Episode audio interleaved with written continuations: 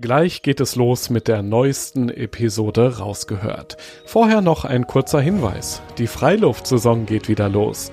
Erlebe hochwertiges Abenteuer-Equipment zum Anfassen und Ausprobieren. Dazu spannende Vorträge, Workshops und entspannte Abende in den coolsten Outdoor-Locations deutschlandweit. Auch in deiner Nähe.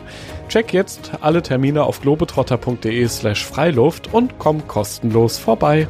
Rausgehört Trekkingtouren in Nationalparks, eine Angeltour, bestimmte Vulkangruppen vielleicht äh, oder eine bestimmte Fischart, die man gerne angeln möchte. Und dementsprechend können wir die Touren dann für die Gäste planen. Flexibilität und das Abschalten von der Außenwelt. Man kann keine Nachrichten bekommen. Und viele genießen das. Sie kommen nach Kamtschatka und sagen, endlich, schicken eine Nachricht, ich bin jetzt nicht erreichbar und äh, stellen auf Flugmodus. Und es gibt nicht viele Ecken jetzt auf der Erde, wo man wirklich abschalten kann und dafür einen guten Grund hat. Die beste Definition von Wildnis ist wohl Kamtschatka. Eine Halbinsel in Nordostasien, größer als Deutschland und Österreich zusammen und trotzdem leben dort gerade mal 300.000 Menschen. Dafür sind umso mehr Braunbären zu Hause. Es gibt gigantische Geysire und die höchste Vulkandichte weltweit. Für Elena ist es der Geburtsort, für den gebürtigen Deutschen Oliver mittlerweile Heimat und für beide zusammen mit ihren Kindern das absolute Paradies. Sie erkunden als Familie ja die Welt und zeigen auch Besuchern gerne, was die Natur ihrer Heimat so zu bieten hat. Du kennst die beiden übrigens schon aus Episode Nummer 10 hier im Rausgehört Podcast. Heute möchte ich von Elena und Oliver wissen, was sie als Abenteuerfamilie unterwegs so alles erlebt haben seitdem, wie sie mit Reisegruppen die Wildnis erkunden und warum jeder Tag aufregend und anders ist am anderen Ende der Welt. Ich bin Joris, Reisereporter bei Globetrotter und treffe in diesem Podcast beeindruckende Menschen, die das Abenteuer in der Natur suchen. Die eine ganz besondere Geschichte haben, von denen wir lernen können und die Lust aufs Reisen machen, auf das Draußen erleben. Ja, ihr zwei, ähm, Kamtschatka, dann wollen wir heute mit euch reisen in diesem Podcast. Das ist eine Region, zehn Zeitzonen von Deutschland entfernt, habe ich gelesen. Wahnsinn. Wie fühlt sich das jetzt für euch an, mal wieder hier im fernen Deutschland zu sein? Es fühlt sich wie eine andere Welt, alleine weil die Anreise so lang ist und mhm. weit und man braucht Zeit, um sich an diese Zeitzone anzupassen. Also es ist immer so mehrere Tage ähm, braucht man, um anzukommen, zeitlich und so gedanklich. Und das ist äh, einfach landschaftlich und das ist alles anders. Ja, wir sind seit drei Tagen schon in Deutschland, aber immer noch nicht ganz da in der Zeitzone angekommen. Wir wachen immer noch nachts um drei auf ah ja, und äh, brauchen, glaube ich, noch ein bisschen, um uns umzustellen. Aber der erste Eindruck ist natürlich diese, diese Menschenmassen in Europa, die erschlagen einen, erdrücken einen etwas, während wir doch in, äh, in recht abgelegenen Regionen leben, in Kamtschatka. Ja, ihr seid ja eine Familie, die das Abenteuer im Herzen trägt und die ganze Geschichte, ihr seht übrigens frisch aus, das muss man auch mal sagen und klingt gut. Danke. Jetzt hier im Podcast. Rausgehört. Das darf ich bestimmt so sagen, ihr seid schon außergewöhnlich. Oder? Also eine Familie auf Weltreise, das gibt's jetzt nicht so oft, auch nicht im Rausgehört Podcast. Und für alle, die euch noch nicht kennen, kurz eure ziemlich verrückte Story. Du, Oliver, ähm, du bist ja damals auf einer Radtour durch Russland unterwegs gewesen. Ne, du kommst ja ursprünglich aus Deutschland, aus genau. der ehemaligen DDR. Und bist dann irgendwo im Winter auf Umwege geraten und hast dort deine Frau kennengelernt. Genau, Ziel war damals äh, die Vulkane Kamtschatkas, mhm. aber ich war so lange unterwegs, dass ich viel zu spät dort ankam, den Winter reinkam, Temperaturen hatte unter 50 Grad minus und ähm, dann tatsächlich nach einem Jahr in Kamtschatka ankam und Elena an der lokalen Uni dort traf, ja und mich in sie verliebte. Das ist Wahnsinn, weil Elena, du kannst deine Heimat wunderbar beschreiben. Das bedeutet ja gerade im Winter extreme Kälte und da war trotzdem Platz in deinem Herzen für einen Mann aus der Ferne, der mit dem Rad dort war? Ähm, ja. er hat mich überzeugt. Er hat mich zu einer Fahrradreise auf dem Baikalsee eingeladen. Baikal ist noch kälter als in Kamtschatka. Ich war einfach neugierig auf diese Region und ähm, kam mit und bin geblieben. Die Geschichte hat begonnen. Ihr seid dann eine Familie geworden. Die ganze Geschichte gibt es ja schon in einer anderen rausgehört Episode, daher kennen euch die meisten vielleicht schon. Episode 10, da habt ihr die, ja, die Anfänge erzählt, eure Geschichte, wie es alles losging. Und jetzt mittlerweile seid ihr in Kamtschatka eine richtige Familie. eine Abenteuerfamilie. Seid ihr denn, Oliver, auch so richtig heimisch geworden oder seid ihr immer noch so, dass ihr denkt, oh, ich muss weg, ich muss weiter, ich brauche ein Abenteuer, auch in Kamtschatka, wir müssen das hier alles erobern für uns?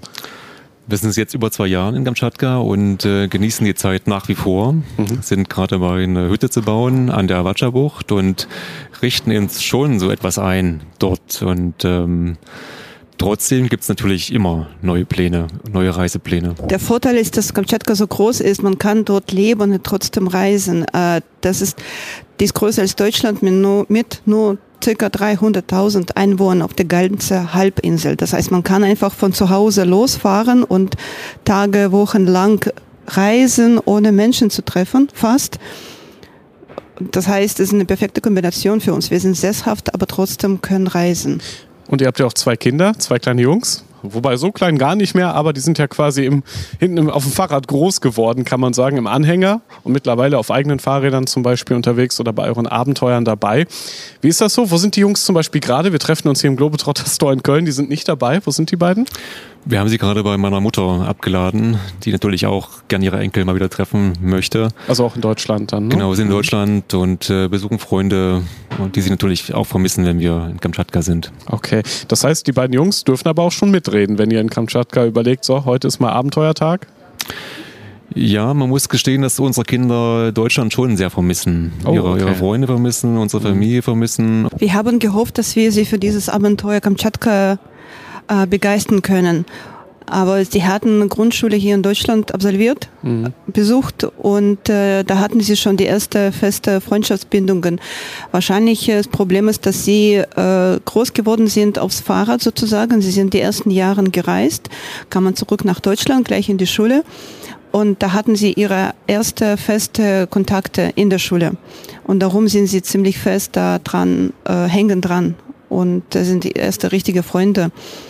Und sie vermissen die Freunde, aber lieben Kamtschatka trotzdem. Es ist schwierig, das zu verbinden. Kamtschatka ist wunderschön, also wild und sie haben Wildnis vor der Tür, Vulkane, Ozean. Ja, das ist schwierig, ähm, in zwei Welten zu leben. Also ihr seid nicht nur eine Abenteuerfamilie, die Kamtschatka nach und nach erobert, darum geht es gleich auch noch ausführlicher, sondern ihr lebt auch ein bisschen zwischen den Welten. Allein dadurch, dass du ja aus Kamtschatka kommst und du aus Deutschland. Wie kriegt ihr das alles gemanagt? Manche Familien scheitern schon daran, einen gemeinsamen Kalender in Deutschland einzurichten. Wie kriegt ihr das hin? Wir haben keinen Kalender. Okay. Es ist nicht so schwierig, das Leben hinzukriegen, äh, wenn man chaotisch ist. Äh, da gibt es keinen Kalender, gibt es keine Pläne, ja. da kann nichts schief gehen, weil man nichts vorhat. Ähm, das, ist, das Leben ist ein bisschen entspannter dort. Wir haben tatsächlich keinen Kalender. Und wir haben mal versucht, eins zu finden im Buchladen dort. Und sie kennen das nicht. Wir haben versucht zu erklären, ein Kalender, wo man Termine einschreibt, so Familienkalender, vier Zeilen, ja. äh, vier äh, konnten wir nicht finden. Das ist wahrscheinlich sehr deutsch, dass man wirklich so diese, diese Planung macht. Und ähm, wir machen viele spontane Ausflüge. Unsere letzte Fahrrad-Winterreise war auch ziemlich mehr oder weniger spontan. Und die Kinder leben auch so mehr oder weniger spontan. Wir haben eine feste Struktur, wir telefonieren mit Oma, unsere deutsche Oma, jedes Wochenende. Wir telefonieren ab und zu mal mit deutschen Freunden. Ansonsten ist es, naja, wir haben ein Haus, ein großes Grundstück. Sie machen die Tür auf, gehen raus und können dort spielen. Mhm. Man kann sie beschäftigen, ohne dass man vorher was ausmacht mit Freunden oder dass man irgendwo hinfahren muss. Ja, das ist eine schöne Kindheit, finde ich. Ja, absolut. Das ist totale Abenteuer, was ihr als Familie dann auch vorleben könnt, mitleben könnt. Ähm, ihr selbst seid ja auch in der Outdoor-Branche tätig, also irgendwie passt das ja schon alles zusammen. Wie sieht dann so euer Alltag aus? Steht ihr zum Beispiel morgens um, keine Ahnung, halb acht auf oder geht es da schon los, dass, dass euer Alltag ein bisschen entspannter startet, sagen wir mal so? Ja, generell beginnt die Schule in Kamtschatka viel später als in Deutschland, also normalerweise gegen neun oh. und äh, manchmal auch erst um eins zur, zur zweiten, äh, zweiten Schicht sozusagen in der Schule. Und darum beginnt der Morgen bei uns relativ entspannt. Mhm. Und des Weiteren sind die Sommerferien sehr, sehr lang. Wir haben ein Vierteljahr Sommerferien. Und das okay. heißt, dass die Kinder auch den ganzen Sommer mit uns auf den Touren dabei sind, mhm. uns ständig begleiten und ja, selbst den ganzen Sommer lang Vulkane besteigen können. Was auch unser Leben einfacher macht, ist, dass man die Kinder einfach aus der Schule rausnimmt. Äh, wir haben jetzt einfach ein Papier geschrieben, also unterschrieben, dass wir sind beruflich im äh, Weg. Äh, wir übernehmen die Verantwortung für unsere Kinder. Wir versprechen, dass sie diese Lehrstoff quasi dann weiter lernen, lesen und machen. Und weg waren wir. Wir haben nicht mal nachgefragt, haben das einfach abgegeben bei der Schule. Und in Deutschland wäre es, glaube ich, undenkbar. Klar, wegen der Schulpflicht. Ne? Sowas gibt es dann anscheinend in Kamtschatka nicht. Doch, Ach, okay. aber es ist einfacher. Sie haben verschiedene Formen von äh, Schulbildung. Also mhm. es gibt äh, Distantunterricht, es gibt Fernunterricht, wo die Lehrer nach Hause kommen, oder es gibt Familienunterricht, äh, Familienbildung kann man das so übersetzen.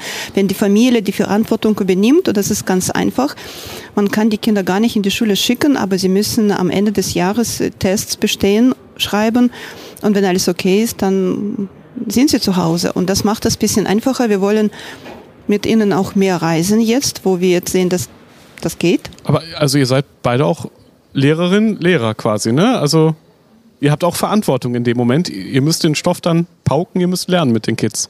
Äh, wir haben Glück, unsere Kinder sind ziemlich schlau. Natürlich, klar. sie haben jetzt äh, auch sogar äh, also gute Noten, obwohl äh, sie quasi im Fremdsprache lernen. Also das ist für sie schon, die sind in Deutschland mit deutscher Sprache aufgewachsen, mehr oder weniger und konnten Russisch nicht schreiben und nicht lesen. Wir hatten nur einen Sommer vor der Schule, wo wir spontan entschieden haben, nach Kamtschatka zu ziehen. Da hatten wir einen Sommer, wo ich dem Schreiben und Lesen beigebracht habe. Das erste war ja schwierig, Jahr war schwierig und jetzt kriegen sie äh, gute Noten, auch in Literatur oder solche Fächer, wo man verstehen muss, worum es geht. Und ähm, da wir beide Lehrer sind und ähm, Erfahrung haben mit Kindern, können wir ihnen helfen. Also das ist auch spannend, wenn Sie zum Beispiel, wenn es um Geografie geht oder Biologie, Sie haben viel gesehen, viel, viel erlebt. Sie waren auf verschiedenen Kontinenten und wenn wir über Reisen sprechen oder Geografie, die, die Karte anschauen, Sie haben jetzt zum Beispiel das Thema große Entdeckungsreisen, Marco Polo, mhm. ähm, Columbus und so weiter. Wir zeigen, wo wir waren und wie wir reisten und wie diese großen Entdecker früher reisten. Und äh, sie haben andere Beziehungen zur Welt und können einige Fächer besser auch und schneller besser verstehen. Ich glaube, das ist ein wichtiger Punkt. Also einmal ähm, lasst ihr die Kinder selbst auch vieles erlernen durch Erfahrung, nehme ich mal an.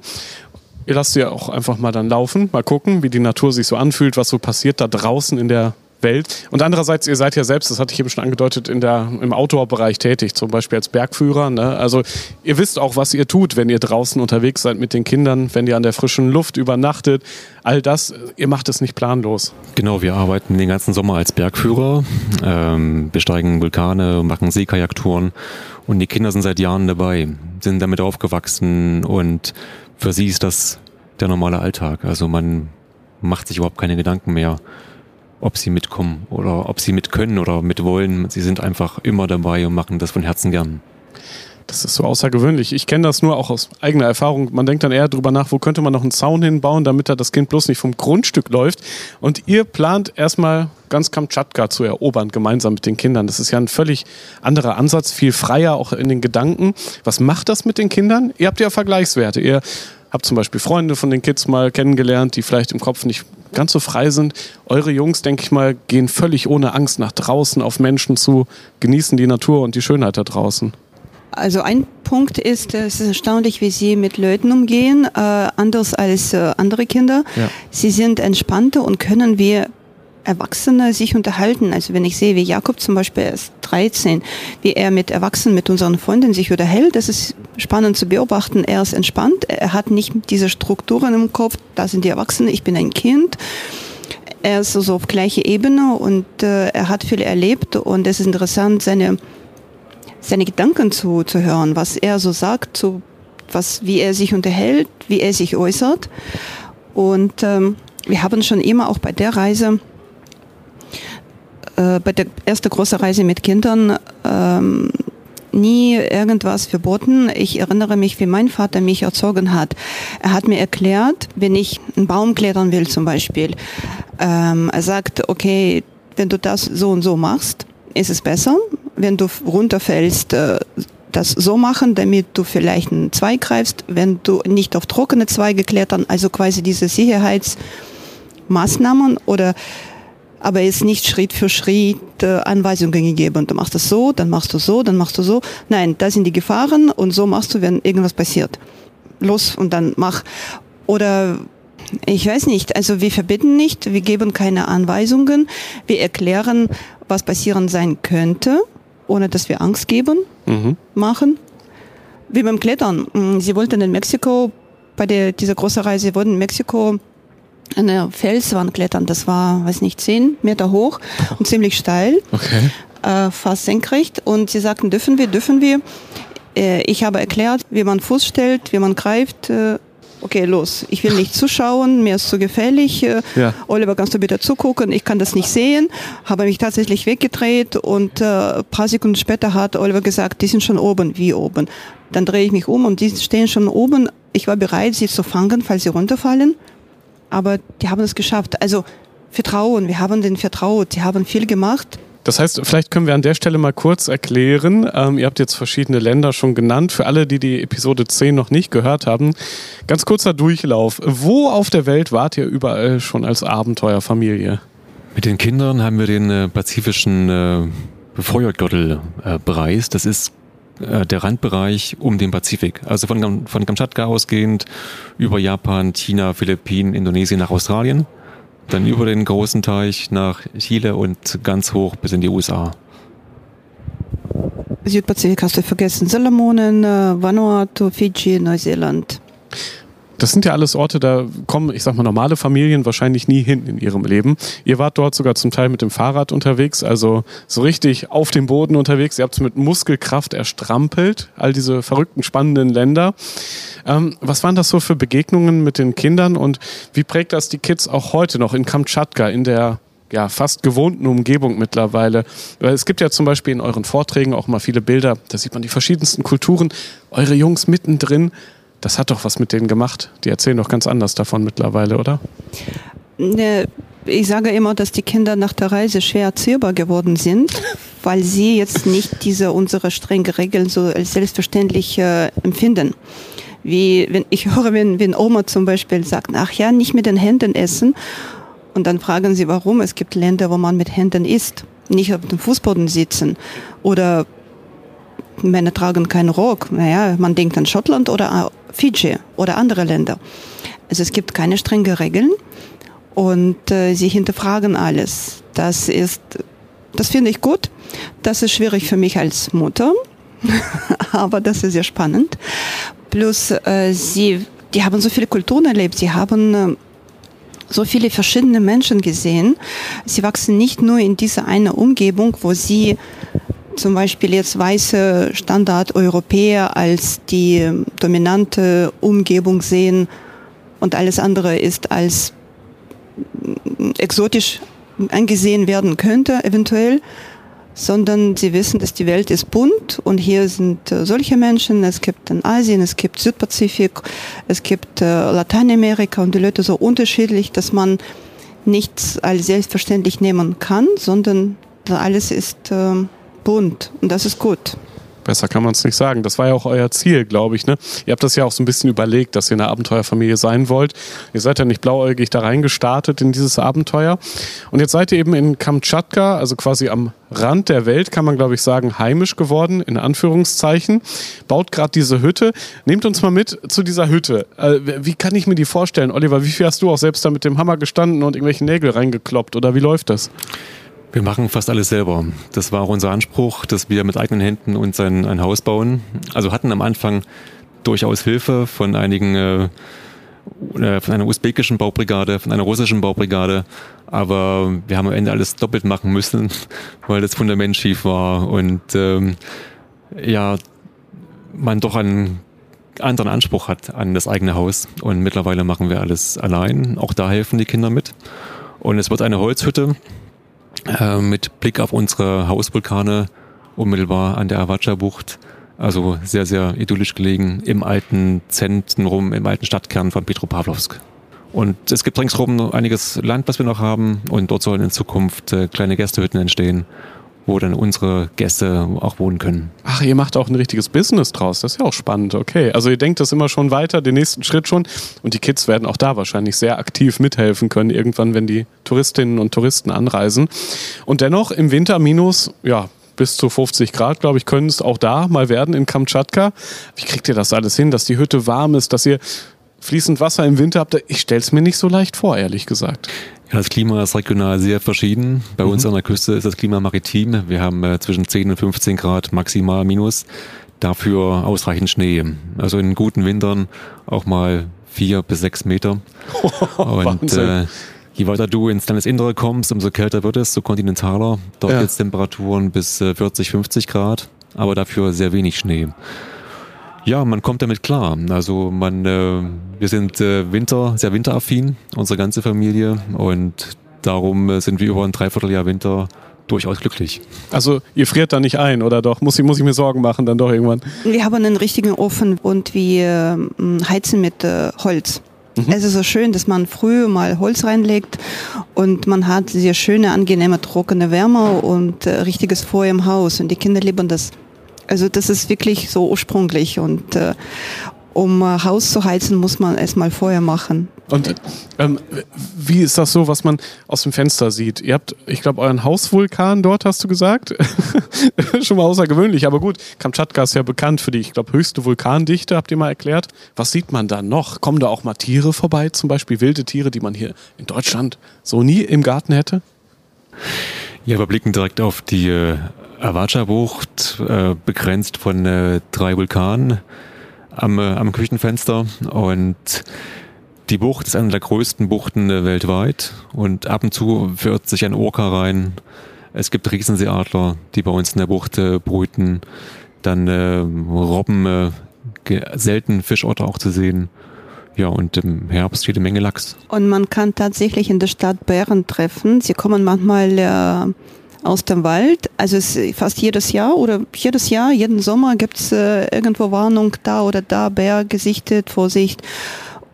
Also bei uns laufen wirklich Bären in der Stadt. Und äh, Fuchs war vor kurzem in unserem Stadtteil, da wo wir wohnen, nicht weit. Äh, es sind mehrere Fuchs in der Stadt. Äh, einmal war Luchs in Petropavlovsk. Also das ist schon schön wild. Also habt ihr quasi auch wilde Haustiere? Die gehören dazu? Äh, oder habt ihr auch noch Hunde, Katzen, irgendwas? Was hat, was hat man so in Kamtschatka an, an Haustieren? Unsere Kinder haben letztes, letzten Sommer, letzten August im Wald einen Hund gefunden. Oh. Oder mhm. fast andersrum vermuten wir, der Hund hat sie gefunden mhm. und äh, sie als, als Familie ausgewählt. Und seitdem haben wir einen, einen kleinen Hund, was natürlich äh, unsere ganzen Reisepläne ganz anders werden lässt. Also weil Reisen mit Hund ist schon wieder viel schwieriger als mit Kindern. Und ähm, ja, wir haben seit einem halben Jahr einen Hund und sind, glaube ich, ziemlich glücklich damit. Sie ist mittlerweile überall dabei, besteigt Vulkane mit uns. Wir waren vor, vor einer Woche noch in Nordkamtschatka mit, mit Fahrrädern unterwegs, da war der Hund auch dabei. Und auch das macht sie problemlos mit. Bei Lachs bin ich hellhörig geworden, das ist ja in Deutschland echter Luxus. Ne? Ihr könnt ihn einfach so rausfischen da, den Lachs, ganz frisch? Ja, wir haben äh, sechs verschiedene Lachsarten in Kamtschatka mhm. und sie steigen auf von äh, Mai bis Oktober. Jede Lachsart kommt zu verschiedenen Zeiten zum Leichen und für den ähm, privaten Bedarf kann man nehmen, was man will. Wenn man das in größeren Stil machen will, braucht man auch hier eine, eine Angelerlaubnis. Also ihr lebt nicht nur in der Natur, sondern auch von der Natur, kann man sagen. Wie schmeckt Kamtschatka sonst so, Elena? Ich glaube, das kannst du am besten beschreiben. Es ist ja deine Heimat. Was isst man dort? Wie schmeckt das? Das ist immer sehr spannend zu hören, finde ich. Also gerade jetzt in unserem Tiefkühltruhe liegen äh, Elch, äh, Hase, okay. Rentier und Birkenhuhn. Ja, das äh, liegt tatsächlich in unserem Kühlschrank, Tiefkühltruhe. Mhm. Äh, Kaviar gibt es auch und Lachs. Äh, so schmeckt Kamtschatka. Bei uns gehen Leute auf die Jagd äh, nicht aus Spaß, sondern um sich zu ernähren. Das, das ist gut. Und ähm, wie schmeckt Kamtschatka? Wir haben äh, Preiselbeeren, Lachs, die so süß, sauer, ähm, lecker. Ja, asiatisch eher oder doch eher russisch geprägt, die Küche? Das ist momentan äh, wirklich so eine Mischung. Also die Küche von den Ureinwohnern hat nichts mit asiatischer Küche zu tun, weil da sind die Nachfahren von mongolischen Stämmen, die dann nach Sibirien wanderten, ein paar davon nach Kamtschatka abgebogen und andere nach äh, Nordamerika gewandert. Also das ist eher näher an die Küche von den Ureinwohnern von äh, Nordamerika, von Indianer. Und die hatten viele Beeren, Preiselbeeren, Moosbeeren, äh, Blaubeeren, äh, Lachs und äh, Rentierfleisch. Und auch die ähm, Meerestiere, also Robben, haben sie auch gegessen. Dann kamen die Kosaken äh, Ende des 17. Jahrhunderts und haben russische Küche mitgebracht, aber auch so in Kamtschatka leben, ähm, ich glaube, 32 verschiedene Völker. Und die haben auch ihre Küche mitgebracht. Äh, bei uns gibt es eine schöne Mischung, vor allem nach der Sowjetunion, äh, der Zeit der Sowjetunion ähm, ist viel geblieben von dieser, von dieser Küche weil äh, viele Völker, diese ganze Republiken haben äh, auch ausgetauscht ihre Küche. Also man kann jetzt nicht sagen, dass Kamtschatka was, äh, das ist nicht asiatisch. Das ist wirklich so richtig bunt gemischt. Multikulturell ist doch super. Ja. Man bekommt dort alles, wenn man möchte und sogar frisch aus, ja, aus dem Fluss, aus dem Wald. Man kann dort alles haben, wenn man möchte und zubereiten kann. Ich glaube, du kannst das ganz gut. Oliver, trotzdem für dich wahrscheinlich die ersten Bissen damals und bis heute so überlegt, du musstest dich vielleicht erstmal an diese Küche gewöhnen, kann ich mir vorstellen, an das Leben dort, an alles, was irgendwie rauer ist und anders als in Deutschland. Aber genau das macht die Reisen ja auch aus, dass man äh, die lokale Küche probiert und äh, kennen und manchmal auch lieben lernt. Und gerade Kamtschatka liegt mir sehr, also sehr fischlastig, äh, viel Lachs, viel Tintenfische, Quastenflosser, was man da alles auf den Tisch bekommt, äh, sagt mir doch durchaus zu. das glaube ich. Ähm, wie ist das mit euren Plänen? Ihr wollt bald Touristinnen und Touristen empfangen. Das habt ihr ja gerade schon so angedeutet. Ihr müsst wahrscheinlich erstmal erklären, wo Kamtschatka genau ist, dann die Ängste nehmen und dann die Leute irgendwann überreden, die recht aufwendige, auch ein bisschen teure Reise anzutreten. Das wird nicht so leicht, kann ich mir vorstellen, auch wenn man euch so zuhört, es sehr reizvoll ist. Wie, wie wollt ihr das machen? Andere von dieser schönen, wilden Region überzeugen? Wir ähm, leiten diese Touren seit äh, fast 15 Jahren, fast jeden Sommer.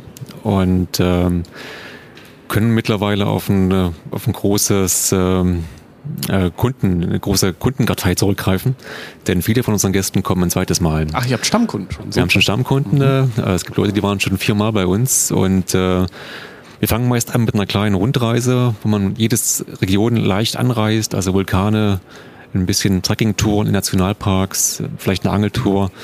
Und beim zweiten Mal kommen dann schon konkretere Pläne dazu, bestimmte Vulkangruppen vielleicht äh, oder eine bestimmte Fischart, die man gerne angeln möchte. Und dementsprechend können wir die Touren dann für die Gäste planen.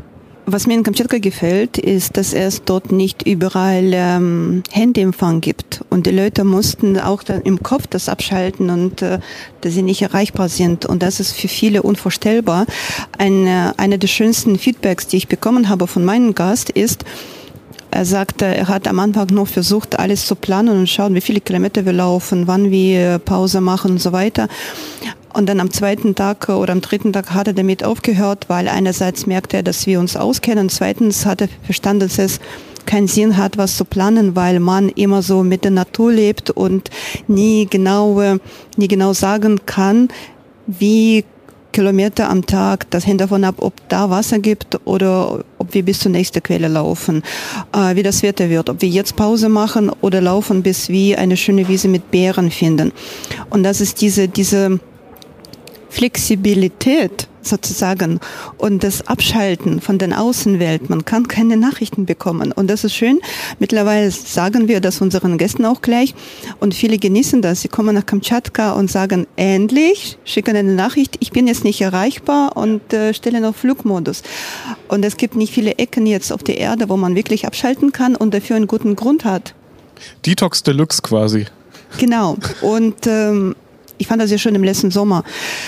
Es kamen ganz wenige Ausländer zu uns nach Kamtschatka. Immer noch die, die Natur lieben und Berge besteigen wollen und für Vulkane begeistert sind, aber auch die, die an das Land interessiert sind. Ich erinnere mich, ich habe angefangen als Dolmetscherin zu arbeiten, als Kamtschatka zum ersten Mal geöffnet wurde. Es war ein Sperrgebiet bis äh, 1994 kamen die ersten Gruppen vom Ausland. Und ich erinnere mich, wie neugierig und offen und begeistert die Einheimischen waren, weil sie kannten das nicht. Das war so, das waren so viele Fragen. Und was kostet Brot in Deutschland? Was kostet ein Auto in Deutschland? Und wie es ist. Das war plötzlich ein Fenster nach Europa geöffnet. Mhm. Mhm. Und letzte Sommer, ähm, als wir unterwegs waren, äh, begegneten wir die Einheimischen dort. Und die waren so begeistert, äh, wieder Gäste zu sehen, zu treffen vom Ausland. Und da fragten sie wieder, wie ist das Leben dort? Wie und was? Und da hatten, hatten sie wieder Fragen, weil sie plötzlich wieder so dieses, dieses Gefühl hatten, dass sie ausgesperrt sind. Und das waren sehr hässliche Begegnungen, weil äh, einfache Menschen, die im Hinterland leben, die sind so, äh, die sind, die freuen sich so. Mhm. Und das war sehr herzlich und sehr schön. Was sind das für Menschen, die euch besuchen in eurem eigenen Leben dort in Kamtschatka? Bald ja vielleicht sogar bei euch wohnen auf dem Grundstück. Sind das eher so Typ Manager, völlig gestresst, kein Bock auf Deutschland, kein Bock mehr auf Hamsterrad, ich will abschalten total? Oder kommen vielleicht sogar auch mal Familien, die wie ihr so ein bisschen das Abenteuer erleben wollen? Wer besucht euch in Kamtschatka? Das kann man so einfach gar nicht sagen. Das ist extrem breit gefächert. Wir hatten schon Studenten, wir hatten schon alleinerziehende Eltern, wir hatten äh, gestresste Manager, wir hatten, glaube ich, ziemlich alles schon. Ja, das macht's aber auch aus. Und äh, also wir arbeiten generell mit sehr kleinen Gruppen nur, damit man einen sehr persönlichen Kontakt zu den Gästen hat und äh, nehmen sie gerne mit in sehr abgelegene Regionen, wo man so ohne weiteres nicht hinkommt. Wie kann man sich dann vorbereiten auf ein Abenteuer, wenn man wirklich nach Kamtschatka möchte? Und ich glaube, viele Hörerinnen und Hörer in diesem Podcast die sind jetzt inspiriert und denken sich, ich drehe mal den Globus so weit, guck, wo Kamtschatka ist und schau, wie ich da hinkomme. Wie muss man sich vorbereiten? Was würdet ihr empfehlen? Ich glaube, das Wichtigste ist die Einstellung, dass man das will. Ja. Und den Rest kann man äh, ohne weiteres schaffen. Vielleicht noch mal gute Wanderschuhe. Das kann durchaus nützlich sein. Aber ansonsten, äh, ja. Ja, die Einstellung. Keine neue Wanderschuhe. Auf keinen Fall, sonst bekommt man Blasen. Also die Schuhe müssen eingelaufen sein. Wir laufen manchmal auch 10, 15 bis 20 Kilometer am Tag und besteigen Berge. Mhm. Also wer möchte, kann ein bisschen entspannter das haben. Aber ansonsten, wir können auch helfen mit der Ausrüstungsliste. Aber Einstellung ist wichtiger. Also kann man sagen, man äh, bekommt dort einen richtigen Abenteuerspielplatz mitten in der Natur? Man kann hoch äh, auf Vulkane in die Berge klettern, man kann mitten in den Wald, man kann in kalten, tiefen Flüssen baden. Ist es das? Genau, das ist es. Wow. Das sind so meine Lieblingstouren sich irgendwo absetzen lassen, entweder mit dem, mit dem Auto, mit dem Helikopter, mit dem Boot und dann drei Wochen lang, vier Wochen lang zurücklaufen zur nächsten Siedlung, zur nächsten Straße. Das ist genau nach meinem Geschmack. Und äh, das sind auch die Touren, wo die, die Gäste am meisten davon zehren, noch jahrelang davon zehren können. Diese Gefühl für die ursprüngliche Wildnis, Abgeschiedenheit, wie Lena schon sagte, kein Telefonempfang, ist äh, purer Luxus für die meisten Menschen. Ich kann mir vorstellen, ihr sprecht vorher mit diesen Menschen, ihr wollt die auch kennenlernen, ihr seid ja gute Gastgeber und in kleinen Gruppen vor allem lernt man sich auch kennen. Dann ist man tagelang unterwegs, ihr lernt euch sehr intensiv kennen, diese Menschen und ihr natürlich. Was sind das hinterher dann für Persönlichkeiten auf einmal? Ich glaube, es sind andere, die euch am Anfang besuchen, als diejenigen, die am Ende dann von euch wieder wegfliegen müssen, leider. Wahrscheinlich sogar sehr traurig sind in dem Moment. Man sagt uns nach, dass wir beide sehr tiefenentspannt sind und mit allen Stresssituationen, die durchaus auch auftreten können, wenn Leute zum ersten Mal in der Wildnis sind und damit auch unterfordert sind manchmal, dass wir mit solchen Situationen ziemlich gut klarkommen durch unsere entspannte Art, durch unsere Erfahrungen von solchen Touren und äh, das irgendwann abfärbt auf unsere Gäste. Und ähm, also es mag äh, Stresssituationen geben, aber sie kommen, glaube ich, meistens ziemlich ausgeglichen zurück nach Hause. Ich denke da mal gern zurück an das allererste Gespräch hier im Rausgehört Podcast mit Rüdiger Neberg, der Outdoor-Legende, ja mittlerweile leider verstorben. Das letzte große Interview hat er quasi mir gegeben. Und der hat ja auch Workshops angeboten, wo er dann mit gestressten Managern in den Wald gegangen ist und denen erstmal beibringen durfte, wie man Feuer macht zum Beispiel. Also, okay, ist gar nicht so leicht, wenn man drüber nachdenkt. Welche Skills habt ihr denn so für die Wildnis? Ihr müsst ja viel können, um andere Menschen dort durchbringen zu können, oder? Na, ich bin äh, Bergführerin, also ich habe Kursen absolviert. Also ich habe das gelernt mhm. einerseits, aber viel mehr hat mir meine Kindheit gebracht. Also mein Vater hat mir schon ähm, als ich ein Kind war, beigebracht, wie zum Beispiel man vorher im Regen macht. Was man beachtet, wo man äh, Holz äh, findet, was man am besten nimmt.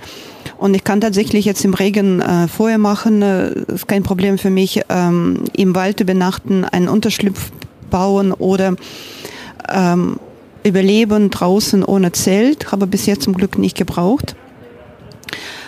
Ähm, ja, Feuer machen, auf dem Feuer kochen, äh, Essbares finden im Wald und das zubereiten äh, Erste Hilfe. Das, äh, diese Kursen wiederholen wir immer wieder als Bergführer sowieso. Bei uns in Kamtschatka gibt es so eine Pflichtkursen oder Freiwillige und das machen wir immer wieder. Das heißt, wenn man Bein bricht, äh, werde ich schon erkennen und äh, weiß, was man damit äh, macht. Was ist noch wichtig? Äh, Wetter. Ich glaube, das ist auch ein wichtiges, ähm, wichtiger Punkt wenn man in Kamtschatka lebt, das kann man schlecht beibringen jemandem, aber ich weiß, wie die Luft riecht, wenn Schnee bald kommt zum Beispiel, wenn es nach Schnee riecht oder wenn der Wind vom Süd Osten kommt, ist es schlecht, weil das kommt vom Pazifik und bringt meistens schlechtes Wetter und Nordwestwind ist besser. Und ich weiß ungefähr einschätzen, wenn im Süden ein Zyklon kommt nach Petropavlovsk und wir gerade im Norden sind, weiß ich ungefähr, okay, wir haben einen Tag, wir können noch einen Tag wandern, eher Zyklon da ist, weil ich ungefähr einschätzen kann, wie schnell er sich bewegt. Also das ist so diese Erfahrungen mit dem Wetter oder diese Wolken sehen schlechter aus. Hm, heute Abend wird, wird das Wetter schlecht. Das kommt eher so mit der Zeit, wenn man dort aufwächst und das ist eine sehr gute Fähigkeit. Wir schauen natürlich nach Wetterprognose, aber mhm. vieles ist so ein Bauchgefühl, intuitiv. Das ist sehr wichtig und man weiß, wie man mit wilden, wilden Tieren umgeht.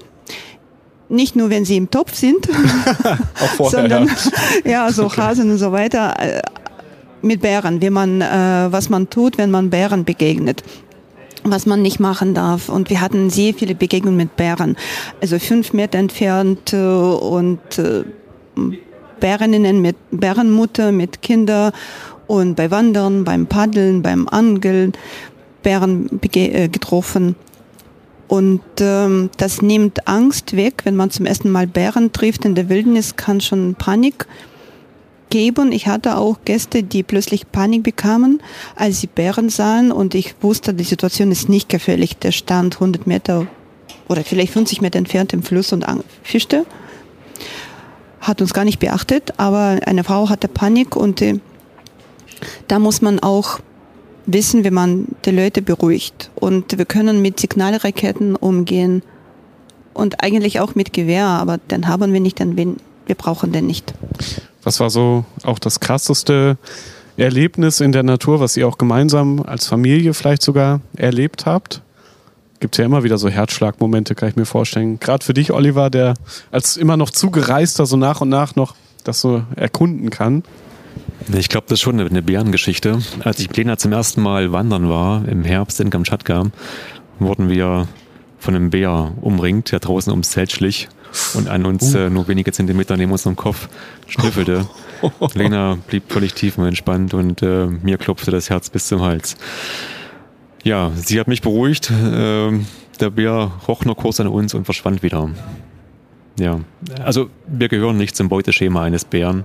Und wenn man gewisse Vorsichtsmaßnahmen beachtet, ist ein Bär für einen Menschen völlig ungefährlich.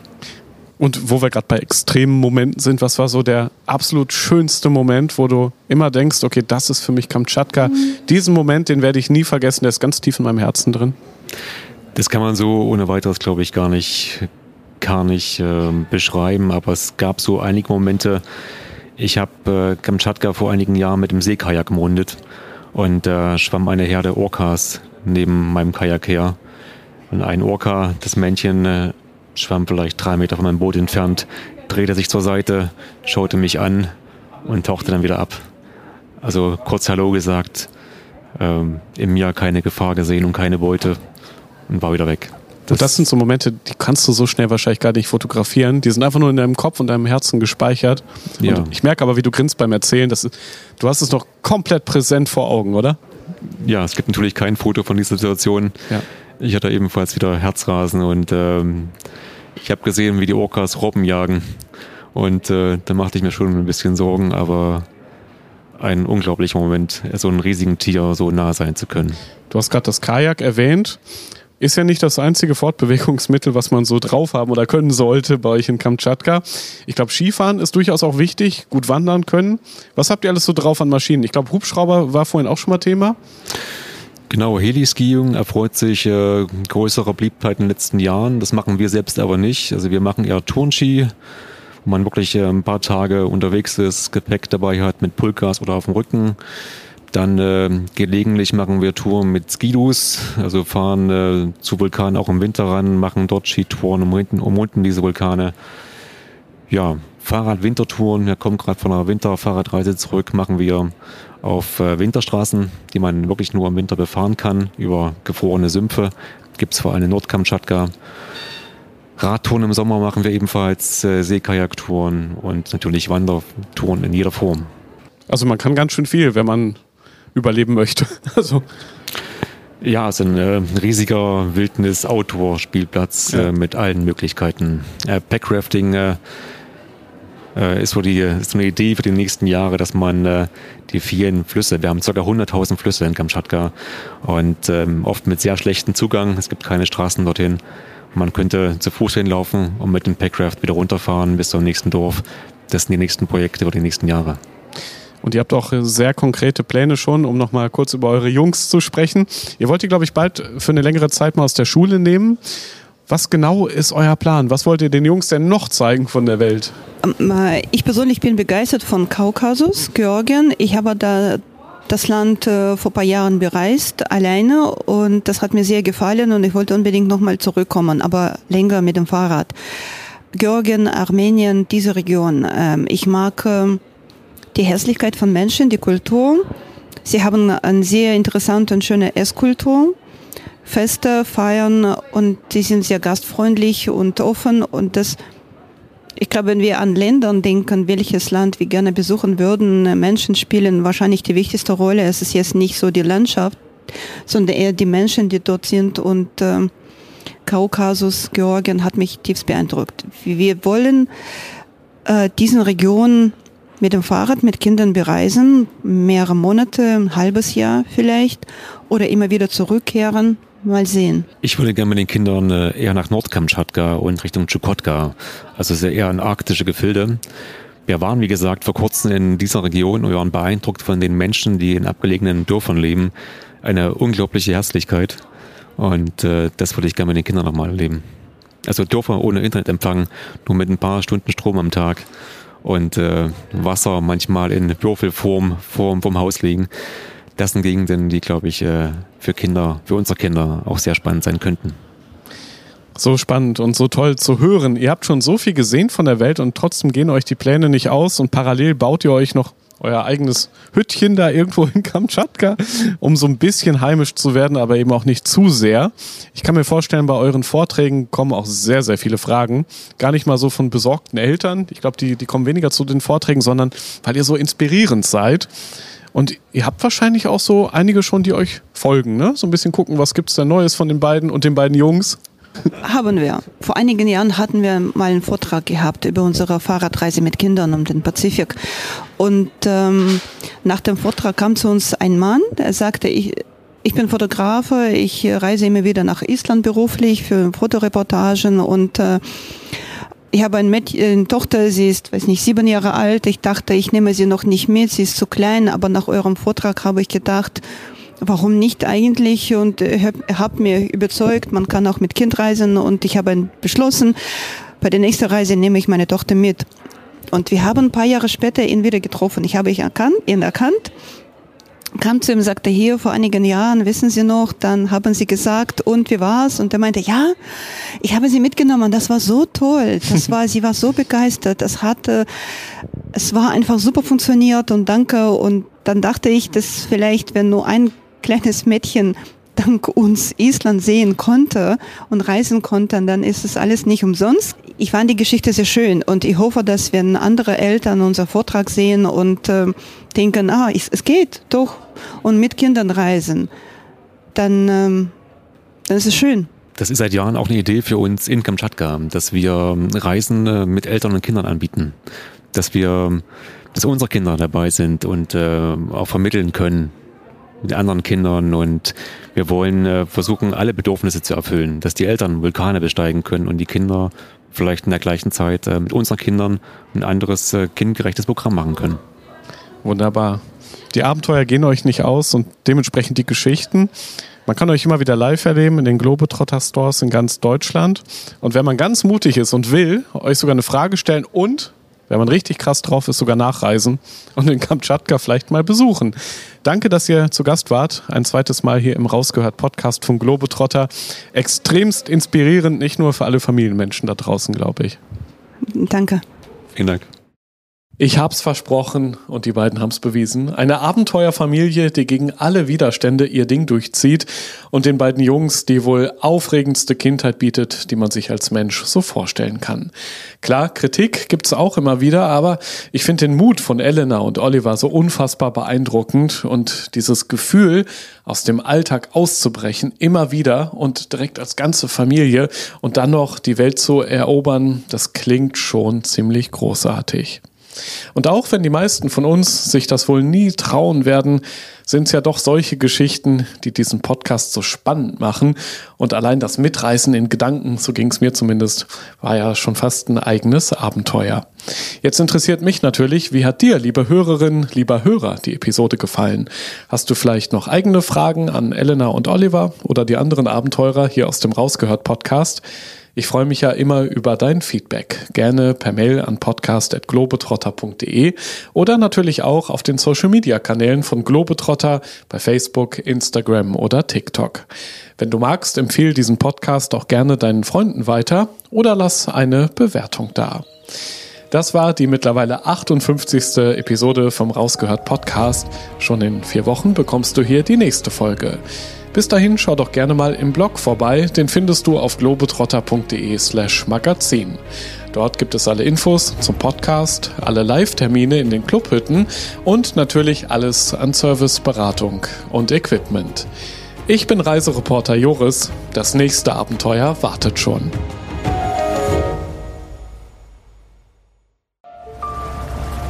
Erinnerst du dich an deine Lieblingsreise? Jetzt gibt es einen Podcast voller Lieblingsreisen. Erlebe mit uns spannende Outdoor-Expeditionen und schnür den Backpacker für abenteuerliche Regennächte auf der Isomatte. Wie der Nebel dampfend aufsteigt über dem Wasser. Ein richtig schöner Ort, um wach zu werden. Lieblingsreisen. Bier gibt's, sehr gut. Und Brezen sehe ich da zum Beispiel auch. Mhm. Cheers dein neuer Reisepodcast. Man muss einfach runterfahren, man muss Denken ausschalten und Fühlen einschalten. Ja, jetzt schwebe ich geradezu. Also, ich fühle mich echt wie neugeboren. Super, super toll. Mit uns erlebst du Mikroabenteuer und die weite Welt. So. Wow. Wir, wir wollten ja nicht gleich den ganzen Laden leer essen. Ja, Sie wissen ja noch gar nicht, was das am Schluss kostet. Lieblingsreisen. Jetzt gehen wir über den Bazar in Marrakesch. Jetzt entdecken, abonnieren und mitreisen. Lieblingsreisen gibt es überall für dich, wo es Podcasts gibt. Kommst du mit?